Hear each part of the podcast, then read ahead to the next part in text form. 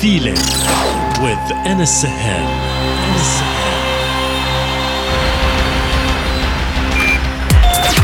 Connected, connected, connected.